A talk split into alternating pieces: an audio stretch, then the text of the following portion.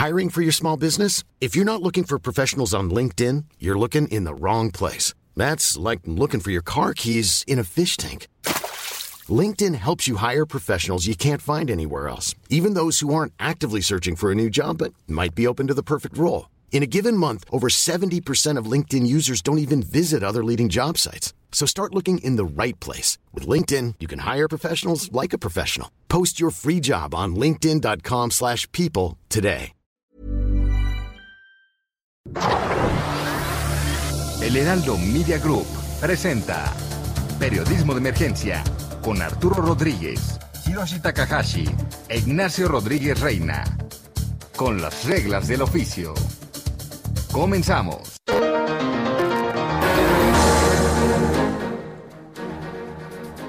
Muy buenos días, le damos la bienvenida a Periodismo de Emergencia. Son las 10 de la mañana con 2 minutos hora del centro de este país, domingo 18 de julio del 2021. Ignacio Rodríguez Reina, como todos los sábados y domingos, desde el Heraldo Radio. Buenos días. ¿Qué tal, Hiroshi? Muy buenos días, muy buenos días a toda la gente que nos está sintonizando. Gracias por acompañarnos este domingo.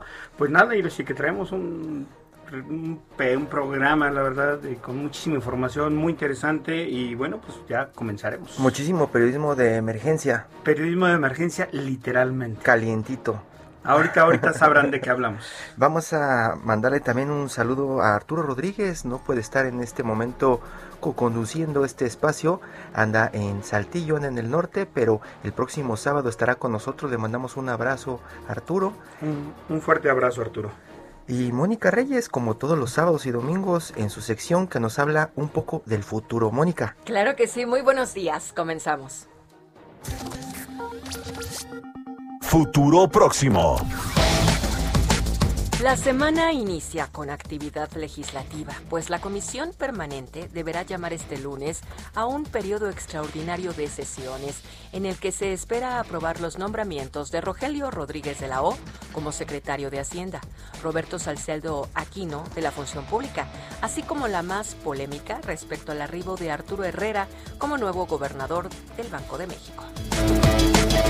El periodo extraordinario también es una incógnita respecto a los desafueros de los diputados Saúl Huerta y Mauricio Toledo, hasta ahora entrampados en el proceso legislativo. El presidente López Obrador se reunirá con los gobernadores de oposición el próximo martes, una definición que toma después de un año en el que la Alianza Federalista de Gobernadores fue rechazada en Palacio Nacional. El encuentro ocurre en el contexto del anuncio sobre la reforma, o más bien sobre la forma, en la que los partidos PRI, PAN y PRD se vienen reuniendo para construir una agenda y estrategias legislativas de oposición al gobierno. La fecha más esperada del calendario postelectoral es el 22 de julio, es decir, el próximo jueves, cuando la Unidad Técnica de Fiscalización del Instituto Nacional Electoral emita su informe sobre los gastos de las campañas federales. Hasta ahora, la atención se concentra en diferentes distritos que quizás podrían mover mínimamente el saldo del 6 de junio, pero también implica la revisión de la conducta presupuestal de los partidos, especialmente de aquellos que tienen denuncias por irregularidades en el manejo de prerrogativas, señaladamente redes sociales progresistas y Fuerza por México. El dictamen revisa todos los partidos, incluido el Partido Verde, especialmente por la contratación de youtubers en las horas previas al proceso electoral. Tu opinión es importante para nosotros. Envía un mensaje de voz o de texto al número de WhatsApp 5627 947477. Periodismo de emergencia. Heraldo Media Group.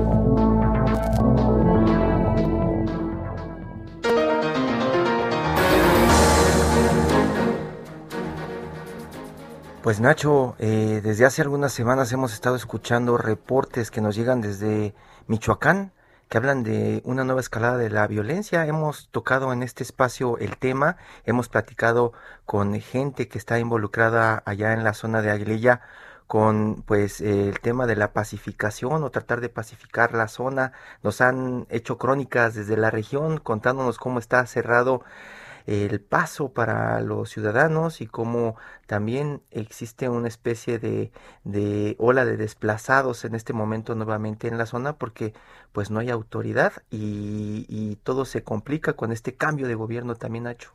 Sí, y, no solo en Michoacán, que yo creo que eh, es un tema que además ha sido poco, poco valorado y poco discutido, me parece, en temas de, la agenda pública, de los temas que nos interesan a los ciudadanos. Hay brotes de violencia con crimen organizado o con otras razones, pero también lo hay en Tamaulipas, acabamos de ver hace poco tiempo en las masacres en Reynosa, el descubrimiento de nuevas matanzas, eh, lo de los campos de exterminio, del cual hablaremos también un poco más tarde.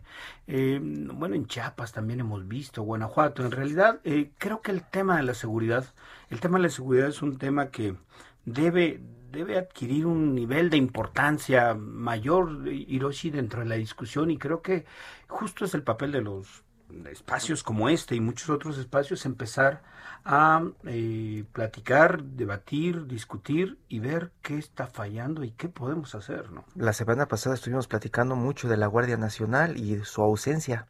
Sí, bueno, pues esta que fue yo creo que la apuesta del del actual gobierno, del presidente López Obrador, de encontrar un cuerpo, una manera de tratar de disuadir la violencia, pero que pues a la luz de lo que alcanzamos a ver y los resultados y las propias cifras del gobierno federal, pues no ha funcionado, a pesar de que hoy sí ya contamos con esta guardia que no es más que el ejército y algunos restos de la Policía Federal y eh, tenemos también, bueno, pues este cuarteles por todas partes. Cuarteles por todas partes y, y seguridad por ningún lado. Está en la línea Ernesto López Portillo, director del programa de Seguridad Ciudadana de la Universidad Iberoamericana, para platicarnos más del tema. Ernesto, muy buenos días. ¿Qué tal? ¿Cómo les va? Buenos días. Eh, ¿Qué tal, Ernesto? ¿Cómo estás? Te saluda Nacho Rodríguez Reina. Oye, Ernesto, pues el tema de seguridad ciudadana, que además es el tema del programa de que tú encabezas en la Universidad Iberoamericana, eh, el tema de seguridad pues sigue siendo una de las mayores preocupaciones y yo diría que incluso el presidente esta semana hizo unas declaraciones, Hiroshi eh, Ernesto, que llaman la atención. Él dijo que algo así como que si no terminamos de pacificar a México, por más que se haya hecho, pues no va a poder acreditar históricamente al gobierno de la cuatro transformación. Eh, Ernesto, ¿tú cómo ves eh, estas declaraciones del presidente en un contexto que nos hablan de tres años de violencia ininterrumpida, hay que decirlo? Pues son declaraciones muy importantes, pero también eh, difíciles de descifrar. ¿Por qué? El presidente dice terminar de pacificar. Y la pregunta es, ¿en dónde ha avanzado la pacificación? Que nos diga el presidente a través de qué método, ya sea la Guardia Nacional, ya sea a través de los programas sociales, particularmente jóvenes construyendo futuro, ¿Por dónde el presidente puede confirmarnos que tiene evidencia convincente? No para él, sino para el público, para la gente. ¿Por dónde el presidente nos puede confirmar que ha avanzado la pacificación? Ese es el primer ángulo. ¿Y tú, tú, tú qué dirías? Eh? ¿Por dónde ha avanzado la pacificación? No, bueno, yo escucharía a la gente. Eh, vamos a, tenemos enfrente cuatro o cinco referencias. Reforma, El Financiero, Mitofsky e INEGI. Cuatro referencias diferentes. Eh, en abril pasado, la preocupación sobre la seguridad volvió a rebasar la preocupación por el COVID. Esto nos lo dijo Mitofsky. INEGI nos recuerda que 70% de las mujeres de 18 años y más se sienten inseguras donde viven y 60% de 18 años y más de los hombres se sienten inseguros donde viven. El financiero reforma eh, lo que nos enseñan, eh, bueno, particularmente el financiero, una de cada cuatro personas, una de las encuestas del financiero, una de cada cuatro cree que la seguridad va bien. ¿Esto qué quiere decir? Eh, que el presidente sabe no, no, no puede tener dudas, y eso supongo, pues, que la mayoría lo reprueba en seguridad. Aunque la mayoría lo apruebe a él, la mayoría lo reprueba en seguridad. Por difícil que sea entender esto, así es. Entonces, aquí viene el segundo ángulo de su declaración. ¿Acaso el presidente ya acusó noticia de que las cosas en la percepción de la gente, no de él, sino de la gente, no van bien en seguridad? ¿Acaso el presidente ya se dio cuenta que su ruta no es la ruta adecuada y que no está construyendo la paz? Diga lo que diga, haga lo que haga con la ruta que tomó, que es una ruta fundamentalmente militar, no le salen las cuentas ¿Y acaso por eso el presidente nos dice, pues si no damos resultados aquí, la cuarta transformación no pasará a la historia? Y entonces la pregunta, queridos amigos, es ¿qué sigue? Y lo que nosotros desde el programa de seguridad ciudadana estamos insistiendo y seguiremos insistiendo es que el presidente recoja las evidencias. A ver, por ejemplo, ¿qué evidencia? El ejército está recogiendo cuatro veces menos armas que comparados, por ejemplo, con el 2011. Está asegurando cuatro veces menos armas. La invito, los invito a ver nuestras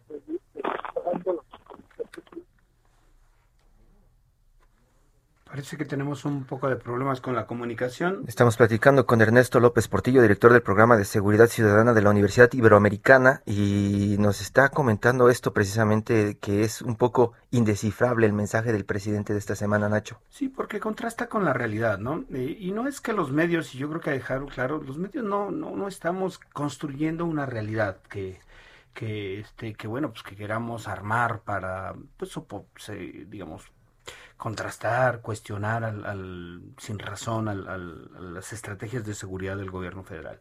Hay una realidad de verdad muy violenta, creo que esa era, y bueno, es la razón de ser de cualquier estado en cualquier parte del planeta, ¿no? Eh, proveer seguridad a sus ciudadanos. De alguna manera, bueno, no de alguna manera, de manera directa, pues justamente en la elección buscamos a alguien que nos permita tener seguridad en nuestras actividades cotidianas, que podamos salir a la calle sin temor a ser asaltado, que podamos transitar por cualquier carretera del país, Hiroshi, sin que nos intercepten y corras el riesgo y estés viviendo en constante zozobra de que te secuestren, de que te desaparezcan. Incluso ir a Acapulco en la carretera, algo que era normal, ¿no? Eh, y, no se puede. Ernesto, ya eh, estás en la línea. Recuperamos la, la eh, estábamos platicando de, lo que viene. Yo te quisiera quisiera preguntarte, habla Hiroshi Takahashi.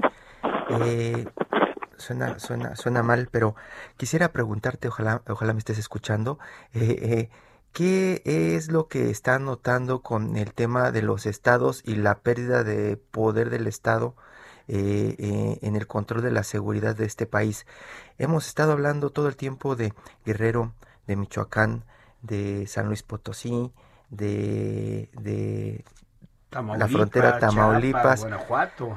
Y de pronto comenzamos a escuchar Valle de Bravo, por ejemplo, eh, Cuernavaca eh, creciendo muchísimo. ¿Hay otros puntos rojos que estén preocupando a los observadores que están viendo la inacción del gobierno, Ernesto? Es que no es inacción del gobierno, no es pérdida de poder del Estado. Déjenme tratar de explicar algo muy complejo de manera muy sencilla. Lo que está arrojando la investigación en terreno, la investigación académica y la investigación periodística, no es que el Estado no esté donde debe estar, es que el Estado forma parte de la negociación de los, de los mercados criminales. El Estado forma parte de la negociación de los territorios. El Estado forma parte de un tejido en donde los intereses criminales se confunden con el Estado mismo. Entonces, por supuesto que hay alerta roja, pero no es una alerta roja que tenga que ver con que tenemos que llevar al Estado ahí. Es que el Estado ha ido cediendo a organizaciones criminales el control de territorios al punto de coexistir, coexistir el Estado y las propias organizaciones. Por ejemplo, en concreto, este es el de la cabecera entre la y la donde tienes un retén de los árboles de nueva generación, tienes un retén del ejército cuando la curva, y luego tienes hay, hay dificultades nuevamente en la comunicación con, con Ernesto, pero interesantísimo lo que nos está contando, es decir, porque... Prácticamente que, que, que el gobierno sí está, pero no está... Que está conviviendo, lo cual sería, me parece que en términos de proyecto de nación, de país, eh, en el que todos y cada uno pues quisiéramos vivir en un entorno seguro, eh, pues eh, hablaría de que esta gran promesa del presidente de atacar, yo diría tres cosas, la corrupción, la pobreza y proveer de seguridad. Bueno, en uno de ellos, al menos en el tema de seguridad en el que estamos abordando esta, esta mañana, pues em, estaría no solamente fracasando, sino estaría poniendo en, cuestión, bueno, ¿qué, ¿qué, ha hecho, digamos, este desarrollo? ¿Qué ha pasado en estos tres años? ¿Para qué ha funcionado la, la Guardia Nacional? ¿no? Ernesto, estás en la línea nuevamente. Estoy hablando, perdón, ¿me escuchan bien, verdad? Sí, ya te escuchamos. Yo hablando de un proceso de negociación, de territorios y de soberanía. Eh, yo sé que esto es más complejo y más difícil de aceptar. Nos cuesta muchísimo trabajo aceptar que el Estado sí esté, sí esté, incluso sí esté la Guardia Nacional en lugares donde la violencia se sigue reproduciendo. Pero esa es la realidad. La realidad es que el Estado no se ha ido. El Estado cede espacios territoriales a través de negociaciones en un contexto de multiplicación, multiplicación de organizaciones delictivas armadas. Debo recordarles que la estrategia de control de armas es una estrategia fundamentalmente a cargo de las Fuerzas Armadas. Y déjenme recordarles un dato más. Eh, nos dijeron que están entrando al país armas por año. Un dato reconocido oficialmente. 200.000 armas de manera ilegal por año ¿Saben ustedes cuál es el promedio de armas recogidas por aseguramiento entre las Fuerzas Armadas? Es entre una y cinco armas. Una y cinco armas recogidas en cada evento de aseguramiento. Nosotros invitamos a ver las evidencias, queridos amigos, a que la gente se sienta en los datos duros de lo que va pasando. Porque las universidades y el periodismo están produciendo más investigación, le están entregando a la gente elementos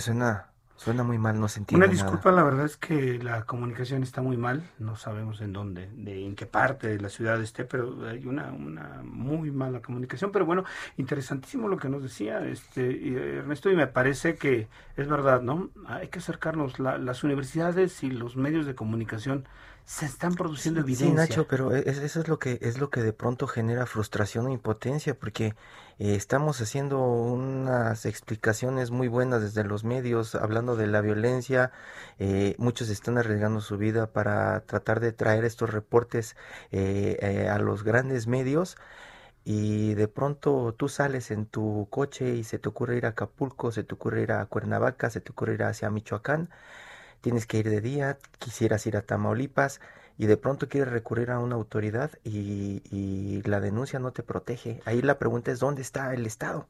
No, pues yo creo que como decía este Ernesto, pues hay una ausencia y obviamente los ciudadanos estamos... Pero, eh, y es lo que dice, que es difícil de explicar, que dice, no hay ausencia, ahí están, pero no están haciendo lo que tendrían que, que hacer. Es lo que estaba comentando eh, en torno a Michoacán, hay un retén de la Guardia Nacional, pero unos metros adelante, dando la, la vuelta a la curva en la carretera hacia Patzingán, en la zona de Tierra Caliente, pues está un retén de un grupo del crimen organizado. Y un poquito más adelante hay otro retén, pero de otro grupo del crimen organizado, y seguramente después habrá Guardia Nacional. Sí, habría que, que preguntarle y preguntarnos. La pregunta es ahí cómo llegas como ciudadano y le dices, ellos lo saben, aquí adelante hay un retén de los malos, ¿por qué no van y los quitan? Y bueno, no pasa. Eso fue lo que hizo justamente uno de nuestros compañeros, a ver si podemos hablar comunicación con él, eh, con él, con él un poquito más adelante, pero sí, digo, ahí lo que eh, habría que ver si si Ernesto o los académicos, los especialistas, bueno, estas negociaciones, ¿cómo se están llevando a cabo? ¿Son un mando central desde la Secretaría de Seguridad Ciudadana o son localmente con los gobernadores o los municipios? Es decir, esta, esta coenvivencia y coexistencia, pues cómo se opera. Era lo que nos platicaba en algún momento Ginger Thompson y, y Alejandra Shenik, ¿te acuerdas que decían que uno de los problemas... Eh, eh, fue cuando los malos este, desbordaron al poder, ¿no? Prácticamente después de convivir todo el tiempo juntos. Aquí, y aquí una de las preguntas es, ¿podemos estar conviviendo juntos en muchas, en muchas comunidades, en muchas ciudades? Pero, ¿qué pasa cuando eh, los malos quieren tener más control de, de esas comunidades, ¿no? Y si el gobierno no hace nada o se pone de acuerdo para que así suceda, Nacho, pues mira, lo que pasa es que yo creo que justamente es lo que lo que tenemos, a pesar de que fue un que es un gobierno, el gobierno del presidente López Obrador, que ciertamente recibió una herencia ya de violencia, ¿no? O sea, la violencia no es nueva, también hay, hay que ser justo, es una violencia que de hecho, bueno, pues tenemos una de las épocas de la historia contemporánea más terribles, es desde el, gobierno de Felipe Calderón, que declaró una guerra sin ton ni son, sin ninguna estrategia, y que lo único que provocó fue una dispersión, una multiplicación de grupos y matanzas terribles, ¿no? O sea, estas escenas que yo ojalá y no se vuelvan a repetir en, en este país de gente mutilada, asesinada en las plazas, colgando de los puentes, o sea, el horror, bueno, pues siguió con, con Peña Nieto, no, no se acabó. Lo que pasa es que sí, eh, digamos, la, la, alternativa y la elección, que yo creo que fue abrumadoramente por López Obrador en el 2018, llegar al poder de una manera legítima para justamente cambiar, cambiar, eh, digamos, esta situación en términos de seguridad. Hay que recordar, Hiroshi, bueno, pues al principio, ya, ya no lo ha dicho últimamente, pero el presidente pues hacía exhortos morales y les mandaba abrazos a los grupos del crimen, ¿no? En una estrategia pues que simplemente ha mostrado, y lo decía ahorita Ernesto, con cifras, con datos, con indicadores, los ciudadanos no estamos tranquilos. No, la percepción es que estamos en problemas eh, eh, si andamos en, tierra circulando por lugares o parajes desconocidos, ¿no, Nacho? Cualquier retén no sabe si te tocan los buenos o los malos. No, no, no, no sabes y no se puede ya, digo, justamente es una de las, creo que las garantías y derechos y seguridades que deberíamos tener, poder circular tranquilamente por cualquier parte del territorio sin temor a que grupos grupos criminales, grupos de delincuencia, te toque la mala suerte de interceptarte y ahí sí, bueno, la, el destino, si te secuestran, si te asaltan, si te desaparecen y eso, eso es, es, algo espantoso, ¿no? No es posible y la gente en las comunidades y la gente de los estados se está viviendo muy mal. Está viviendo muy mal, estamos viviendo muy mal, Nacho, porque eh, es lo que platicamos podemos estar eh, contándole de la percepción, contándole de los de los análisis que se están haciendo, la prensa denunciando, el presidente respondiendo, pero lo que se vive en las calles eh, a veces eh, rebasa hasta nuestra propia intención de, de, de, estar a salvo, ¿no? Ya el tema del consumo de armas, Nacho, también en este momento, como está, como está diciendo Ernesto López Portillo, pues ya este está también fuera de control nuevamente, Nacho. Sí, perfecto. Pues ya, ya, este, esta es una situación que ya nos está rebasando. Y, y, vamos a platicar más de Tamaulipas en un, en un momento aquí en Periodismo de Emergencia.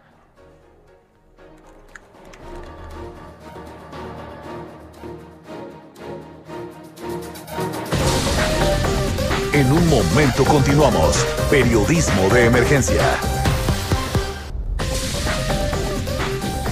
Regresamos con las reglas del oficio.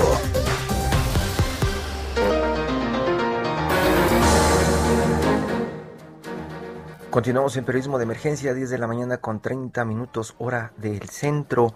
Y esta semana informaron que desde 2017 al 28 de mayo de este año se han recuperado al menos 500 kilogramos de restos óseos calcinados en un terreno ubicado en Matamoros, a unos 12 kilómetros de Brownsville en Texas. Sí, sí, Hiroshi, me parece esta es una de las, eh, me parece de las informaciones más terribles que hemos conocido en los últimos días y sin embargo me parece que tampoco se ha difundido porque eh, es la conformación de un centro de exterminio ubicado en un lugar llamado La Bartolina, ahí en Tamaulipas, que básicamente es una zona de desaparición de cientos de personas. Y hemos estado hablando en los últimos años, Nacho, de las fosas y las fosas y las buscadoras de las fosas, y ya comenzaron a utilizar la palabra exterminio esta semana. Zonas de exterminio, sí, y ya que mencionas ah, de que hemos hablado de las buscadoras, nada más hay que dejar como anotación antes de, platicar con nuestro próximo invitado. Bueno, la desaparición de Aranza, de Aranza, se me escapa el apellido, pero Aranza, una, una joven de 28 años eh, eh, en Sonora, eh, que era integrante de uno de los colectivos y que se había sufrido la desaparición de su esposo aproximadamente hace menos de un año, se integró a estas tareas ciudadanas, de familiares que buscan y encuentran muchas veces eh, pues los restos, eh, cuerpos socios de... Aranza Ramos, integrante del colectivo Madres Buscadoras de Sonora, que fue asesinada el jueves 15 de julio allá en Guaymas. Ella estaba buscando a su esposo Brian Omar Celaya Alvarado, quien desapareció el 6 de diciembre del 2020. Sí, pero bueno, es parte justamente de esta, de esta geografía del horror en el país y de estas zonas de exterminio. Y está en la línea, ya tenemos en la línea, esperamos que se escuche bien, Carlos Manuel Juárez, periodista de Elefante Blanco. Ya ha estado en este espacio, usted eh, sabe, eh, contándonos más de lo que está sucediendo allá en Tamaulipas. Carlos Manuel, muy buenos días. Hola, buen día Hiroshi, buen día Ignacio. ¿Qué tal, Carlos Manuel? Oye, este, pues esta semana vimos un texto que publicaste en el portal de Aristegui Noticias, en el portal también de, de Elefante Blanco. Y en proceso. Sí, entonces ¿Por qué no nos cuentas qué hallaste, qué, qué es lo que publicamos y que deberíamos de conocer con mayor profundidad? Pues mira, lo que sucedió fue que la semana pasada, el 7, eh, el miércoles 7, en este informe que se da periódicamente en la Secretaría de Gobernación respecto al, a, las personas desaparecidas y eh, pues lugares comúnmente fosas clandestinas, se habló muy, eh, la, la comisionada nacional de búsqueda, Carla Quintana, habló del tema de la Bartolina, y quedó el tema ahí como un, un elemento más de todo el informe. Eh, nosotros en Tamaulipas eh, recordamos justamente que en este sitio eh, ya se había descubierto de 2016, en abril de 2016, y empezamos a hacer una recapitulación que presentamos justo en este reportaje, donde lo que decimos es que este sitio se, se trató de ocultar la existencia de este sitio y ahora, pues bueno, estaba el reconocimiento de los campos de exterminio, eh, de los sitios de exterminio en Tamaulipas. Y también, eh, como ya lo ha hecho la comisionada, también habla de Coahuila, Nuevo León, San Luis Potosí, también como estados en los que también hay eh, campos de exterminio. bueno, lo que ha pasado en Bartolina fue que en abril de 2016 la Procuraduría de Tamaulipas entró al sitio, esto con una solicitud que le hicieron colectivos de, que, le referían que ya había restos, entró junto con Sedena.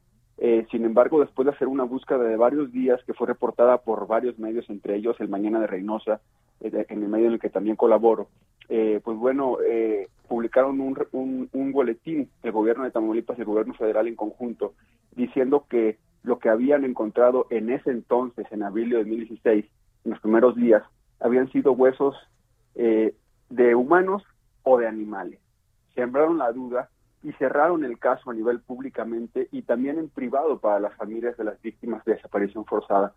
No había información para ellos y por eso eh, lo relevante de que el gobierno eh, de México, el gobierno federal, ya haya aceptado que existen esos campos de exterminio y en este caso, en donde se encontró, hasta ahora se ha recolectado, de acuerdo a lo que dice el gobierno federal, media tonelada de huesos humanos, sin embargo, lo que también las familias están diciendo es que este, este peso es muy por debajo de lo que se, realmente las familias están registrando. Eh, las familias dicen que realmente el peso completo de lo que se ha recolectado son 720 kilogramos de restos óseos. Eh, Carlos Manuel, déjame, déjame detener en dos cositas que estás mencionando que me parecen muy relevantes y, y que por lo menos me parece que debería eh, verdaderamente alarmarnos. A ver, hay un cambio cualitativo en lo de fosas clandestinas, lugares donde se encontraban restos óseos, presumiblemente asesinados por, por, por el crimen organizado. Pero una cosa es hablar de fosas clandestinas y otras de centro de exterminio. Eso por una parte para que nos platiques, porque me parece que sí es un grado muchísimo más allá del horror. Y luego, segundo, estamos hablando, y me gustaría subrayar, de 700 kilos según las, los colectivos, de restos óseos calcinados. Esto implica una, no sé si sea posible calcular la dimensión de cuántas personas habrían sido asesinadas y quemadas, calcinadas en el sitio, ¿no? Así es, mira, respecto sobre eh, en qué momento se dio el cambio de fosas clandestinas a campos de exterminio, justo eh, mañana vamos a presentar un reportaje, eh, pero te pudiera adelantar que no hay un patrón específico. En Tamaulipas hay más campos de exterminio, inclusive nosotros publicamos que en 2019 Alejandro Encinas, el secretario de Gobernación, visitó uno en la región del Mante, es decir, más al sur. En esa zona eh, del sur se tiene registro de que empezó esta modalidad de destruir de cuerpos en 2013 y hacia el, hacia Matamoros, este campo de la Bartolina, se habla de que estuvo en operaciones de 2008 a 2015, 2016.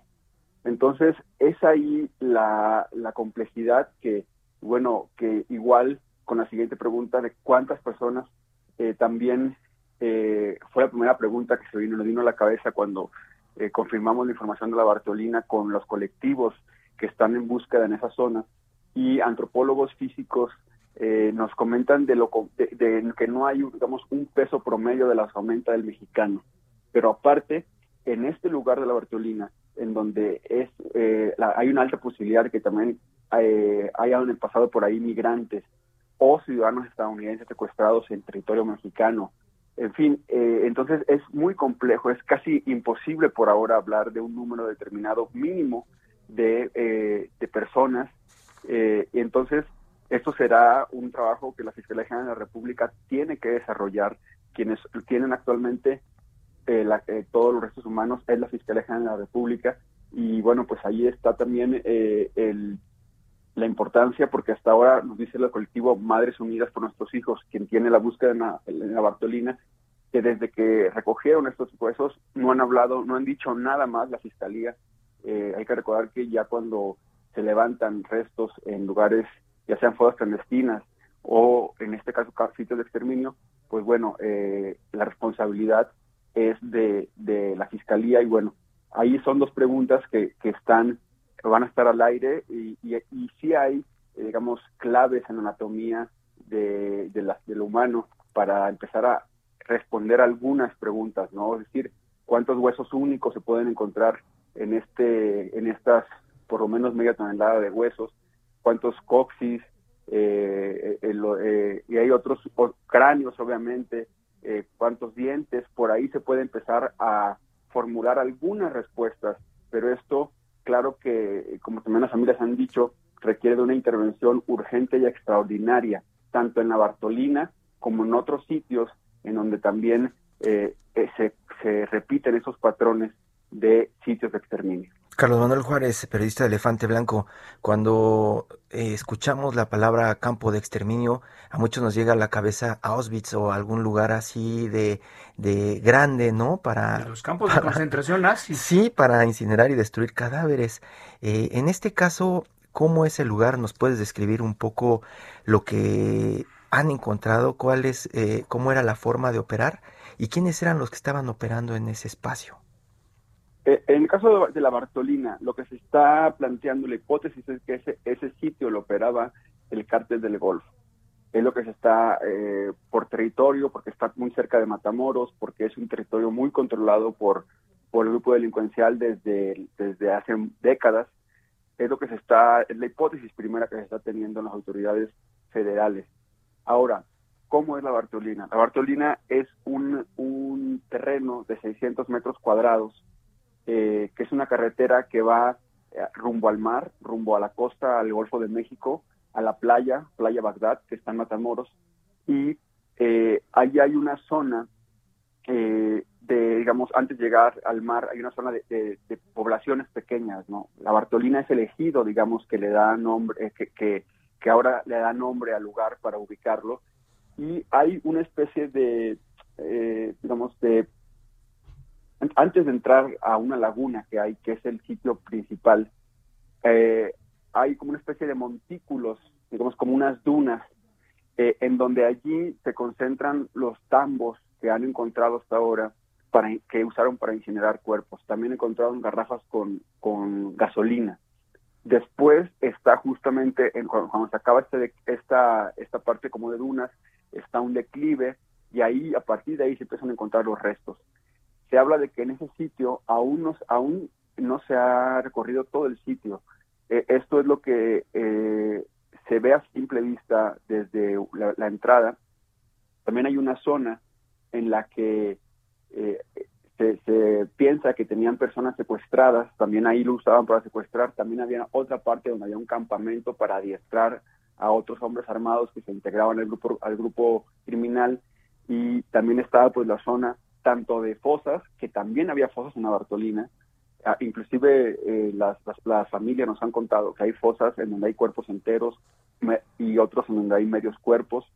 Eh, hay otra parte en donde hay objetos, ropa, eh, un punto importante es que han encontrado documentos en este lugar. Eh, un ejemplo de documentos son escrituras de, bienes inmuebles y por ahí están un poco algunos datos que servirán para también hablar de la temporalidad en la que estuvo este sitio en operación.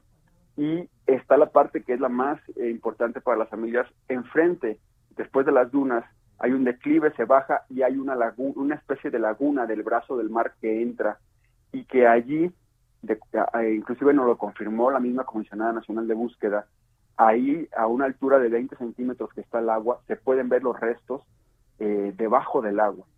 Es decir, que también hubo, se, después de que, se, de que se incineró, se destruyó los cuerpos, se intentó echarlos al agua para que no se vieran.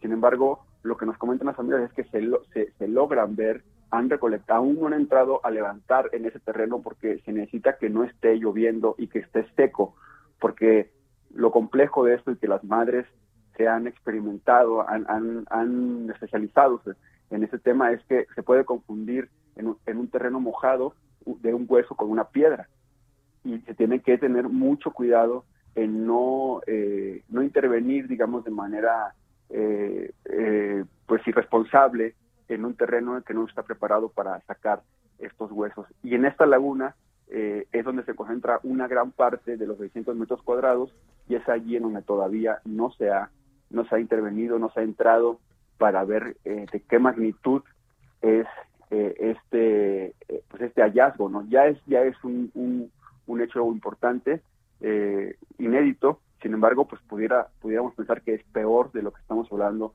de los 720 eh, kilogramos de restos óseos. Y una pregunta también es, Carlos Manuel, ¿cómo hicieron para estar operando siete o ocho años por lo menos sin que nadie se diera cuenta? Pues justo los escuchaba antes y en este en el programa y esta reflexión sobre eh, el estado es existente, eh, el estado está, o sea, y, y, creo que aquí es una prueba fehaciente de que por omisión o participación esta frase que se acuñó con más fuerza a partir de, de, eh, la desaparición de los jóvenes de la normal Isidro Burgos, de fue el Estado, Uy, se nos cortó eh, la comunicación con Carlos Manuel Juárez que nos estaba platicando este escenario verdaderamente espantoso, Hiroshi. Eh, ojalá recuperemos la creo comunicación. Que queda, creo que queda claro lo de campo de exterminio. Sí, no, bueno, eh, pero además lo terrible de la situación es que ese campo, esa descripción que nos estaba haciendo del campo de exterminio, que creo que nos deja lugar a dudas. Este, bueno, pues ya nos comentará más, ya recuperamos en la llamada a Carlos Manuel. Nos estabas comentando, Carlos Manuel.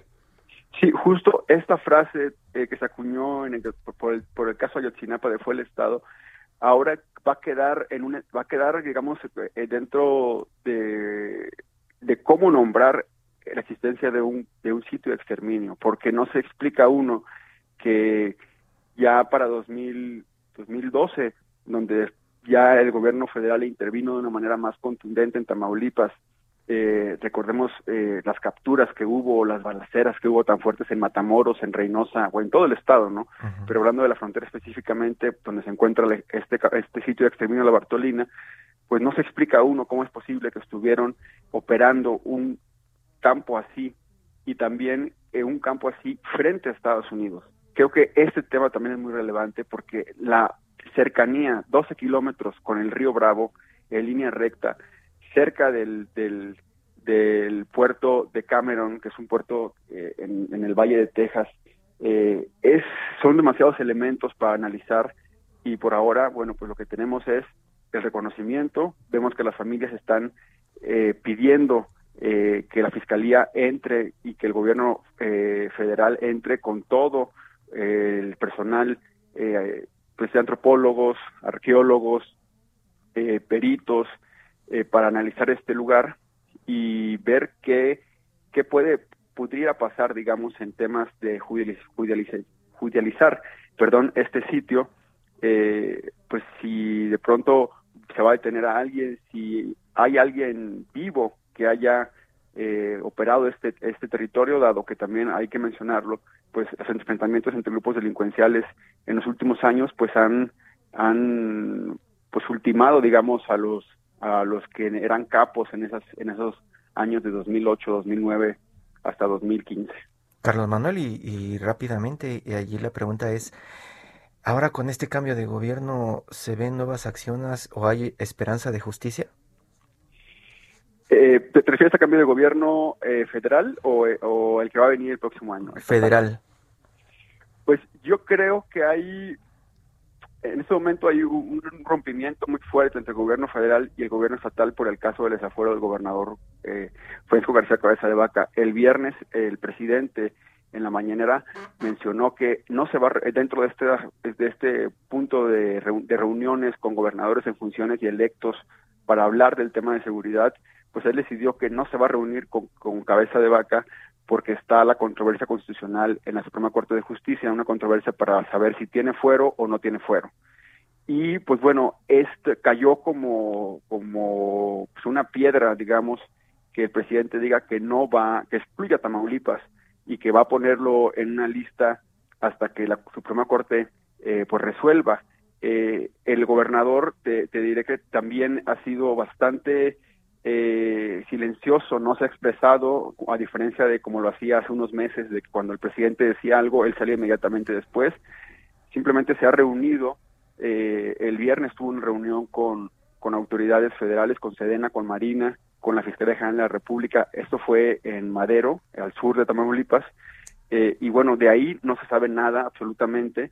También mencionarlo así antes de terminar, eh, pues este, esta semana también en Tamaulipas, aparte de, aceptar este campo de exterminio, este sitio de exterminio, y que esto también tiene un impacto en la sociedad muy fuerte, pues eh, el recordar que el, el martes eh, un comando armado rescató a un delincuente eh, que de acuerdo con, con, información oficial es un delincuente de alto perfil, lo sacó de la Fiscalía General de Justicia en Reynosa y ayer, esto es una noticia que no se ha difundido mucho, ayer eh, otra vez pasó, pero con uno de los delincuentes que ayudó al primero a ser liberado.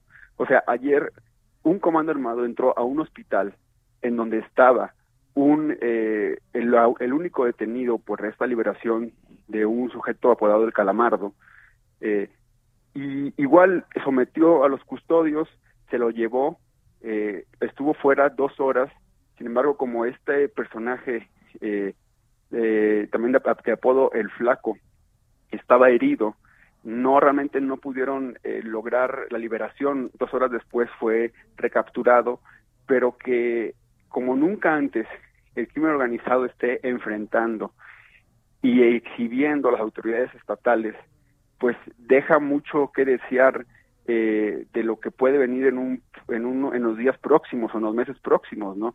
Hay un, una eh, una situación en donde, por lo menos en Reynosa, en donde también ocurrió la masacre de Reynosa el 19 de junio, donde murieron 15 personas civiles, o asesinadas, mejor dicho, pues ahora el crimen organizado está en una semana demostrando que puede quitarle, sacar a delincuentes detenidos de la misma Fiscalía General de la República. Carlos Manuel Juárez, muchísimas gracias. Periodista de Elefante Blanco, mañana buscamos tu próxima entrega sobre lo que está sucediendo ya en este campo de exterminio en Tamaulipas. Y pues muchísimas gracias, es terrible lo que nos comentas y bueno, seguiremos platicando contigo si nos los permites. Claro que sí, ustedes. Muy buen día. Muy buenos días. De intercambio me tocó el chino no sé qué comprarle. Para el chino o el lacio, compra en Soriana, porque pongo todos los shampoos, acondicionadores y jabones de tocador al 3x2. Sí, al 3x2. En tienda o en línea, tú pides y Julio Regalado manda. Solo en Soriana. A julio 24. Aplican restricciones. Todo menos fútbol. Con las reglas del oficio.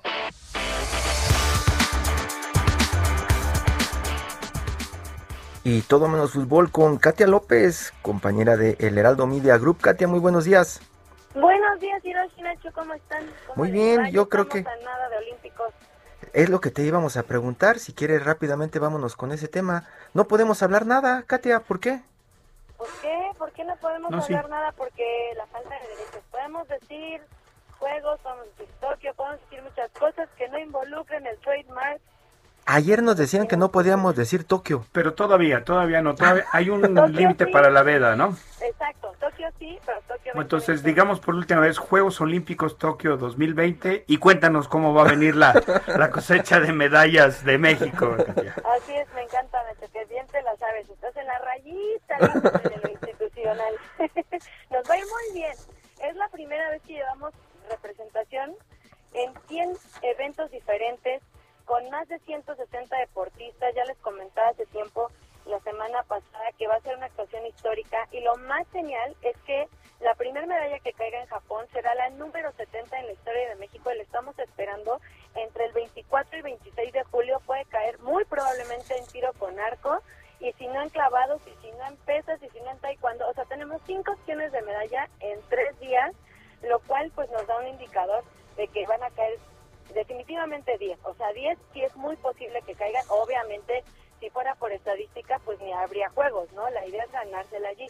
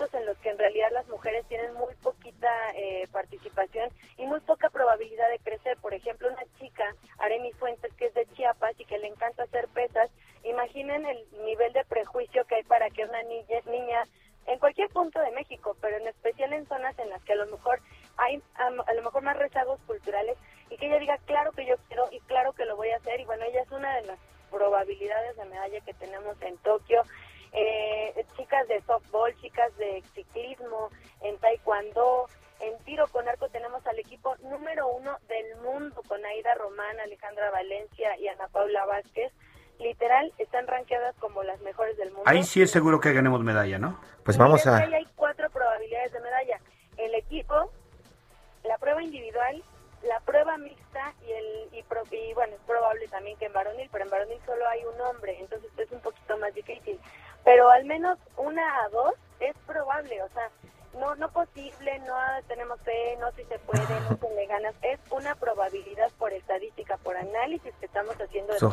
ojalá sí sea Katia. Katia López, eh, nuestra compañera del Heraldo Media Group. Muchísimas gracias, Katia.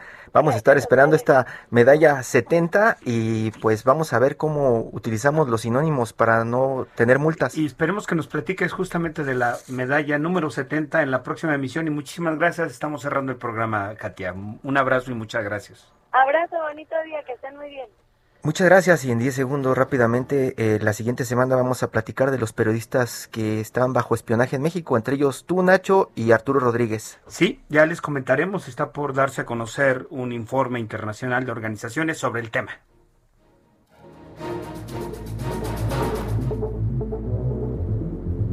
Esto fue Periodismo de Emergencia, con las reglas del oficio. Heraldo Media Group.